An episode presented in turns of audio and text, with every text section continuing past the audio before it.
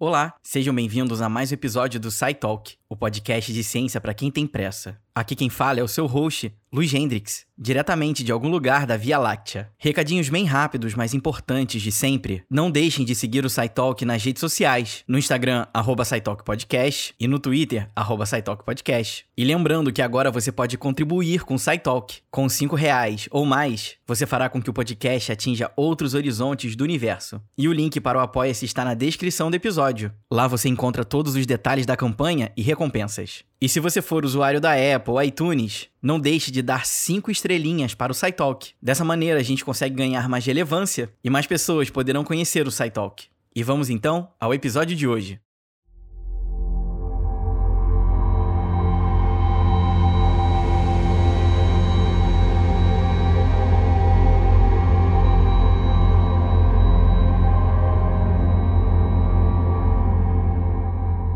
Será que seria possível viajar sem tomar LSD? No SciTalk, tudo é possível. Inclusive, viajar para outra dimensão. Quando eu contar até três, você não estará mais aqui. Não nessa realidade. Um. Dois. Três.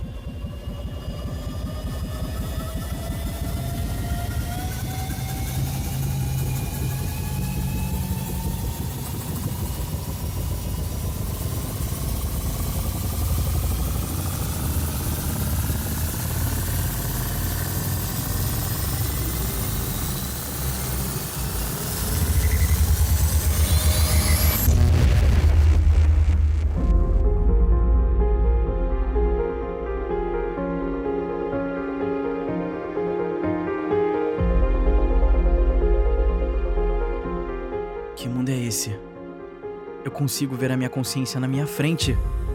Vocês também? Os psicodélicos voltaram. E você não está alucinando? Ou está? Voltaram não como nos festivais dos anos 60, mas de um modo científico e terapêutico. Mas onde e como tudo isso começou?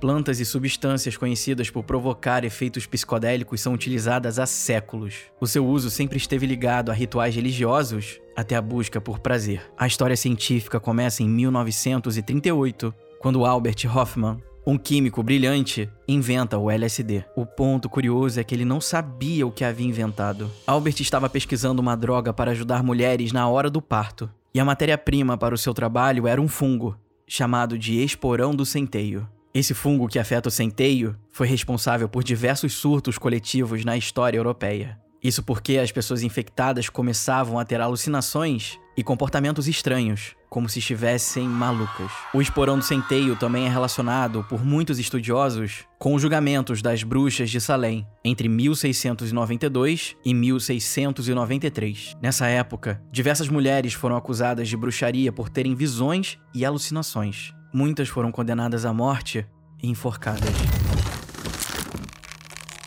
Hoje, sabemos que a bruxaria em Salem, na verdade, poderia ser uma infecção por um fungo perigoso. Hoffman já estava desistindo das suas pesquisas quando, em 1943, durante a Segunda Guerra Mundial, ele resolveu dar mais uma chance. Ao ressintetizar substâncias encontradas no fungo, Hoffman acidentalmente entrou em contato com o extrato purificado. Não se sabe se foi através da pele ou através do contato com os seus olhos. Nesse exato momento, ele descobriu que estava lidando com uma molécula psicoativa poderosa. Hoffman então começou a ter alucinações por causa do efeito psicodélico do LSD. Mas para entendermos o que estava acontecendo com seu cérebro, precisamos primeiro relembrar o que é um neurotransmissor.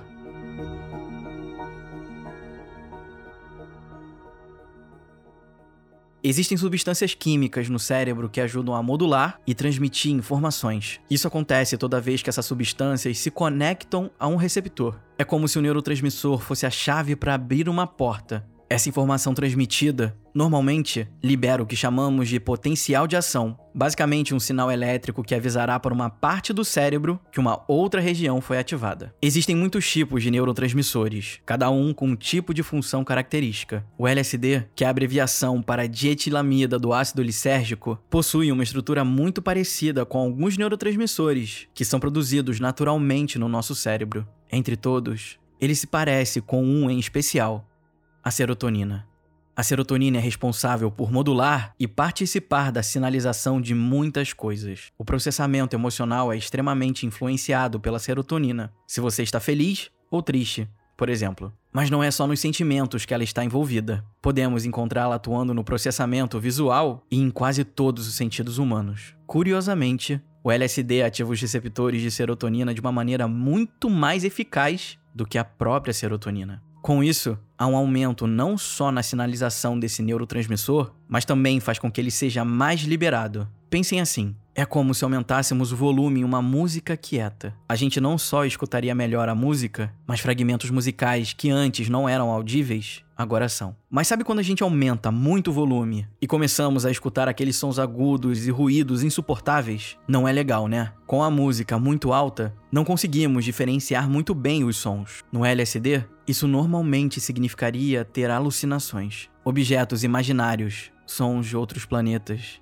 gostos desconhecidos e sensações artificiais um complexo de coisas que não estão lá. Além de todas essas modificações, o LSD consegue fazer com que áreas do cérebro se conectem, através de um mecanismo ainda desconhecido. Áreas essas que até então não se conectavam e começaram a criar conexões que nunca existiram. É por isso que pessoas sob efeito do LSD experimentam múltiplos sentidos ao mesmo tempo. Após voltar ao seu estado de normalidade, Hoffman pensou que a expansão dos sentidos e da consciência poderia ser medicinal. O que ele fez foi distribuir, gratuitamente, LSD para qualquer pesquisador ou médico com interesse na substância. Em 1957, a terapia psicodélica começa a ganhar força, inclusive com a criação do termo psicodélico. A ideia de Hoffman era que o LSD poderia amplificar o processamento mental dos pacientes, dando acesso ilimitado para a sua consciência. E isso poderia ser terapêutico em diversos cenários. Eles começaram tratando alcoólatras, pessoas com depressão e pacientes em estágios terminais de câncer que sofriam com o medo da morte. E os resultados foram positivos. Até os anos 70, a ciência psicodélica ganhava força com artigos científicos publicados, congressos internacionais e pesquisadores renomados defendendo seu uso terapêutico.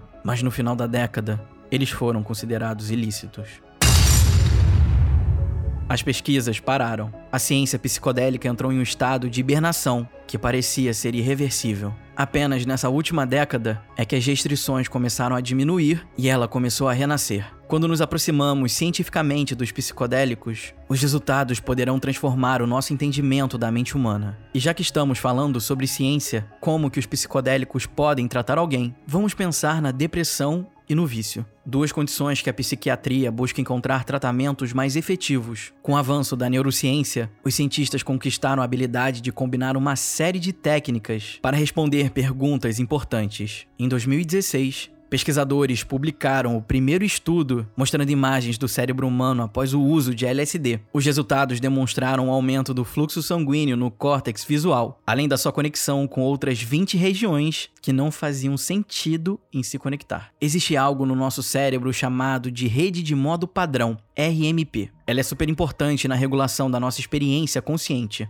Após o uso de LSD, essas redes tiveram a sua comunicação reduzida, levando ao que os pesquisadores chamam de dissolução do ego. Quando a RMP está funcionando corretamente, temos uma sensação de estabilidade de nós mesmos. E existe algo em comum entre a RMP e doenças mentais ela está hiperativada em muitas delas. A ação do psicodélico faz com que o fluxo sanguíneo da RMP seja reduzido, e os pesquisadores observaram que através dessa redução existe um aumento na comunicação de diversas regiões do cérebro que normalmente não se comunicariam. Isso acaba criando um estado de consciência mais caótico, fluido e criativo que irá quebrar os rígidos padrões neuróticos do pensamento e comportamento característicos de condições como a depressão e o vício. Esse é um dos mecanismos que explica por que o LSD poderia se tornar um medicamento. Além dele, existem outros psicodélicos muito conhecidos pelos seus efeitos terapêuticos, como por exemplo a psilocibina. Essa é a substância encontrada nos famosos cogumelos mágicos. Ouvir esse nome pode te fazer lembrar das loucuras hippies dos anos 60, Woodstock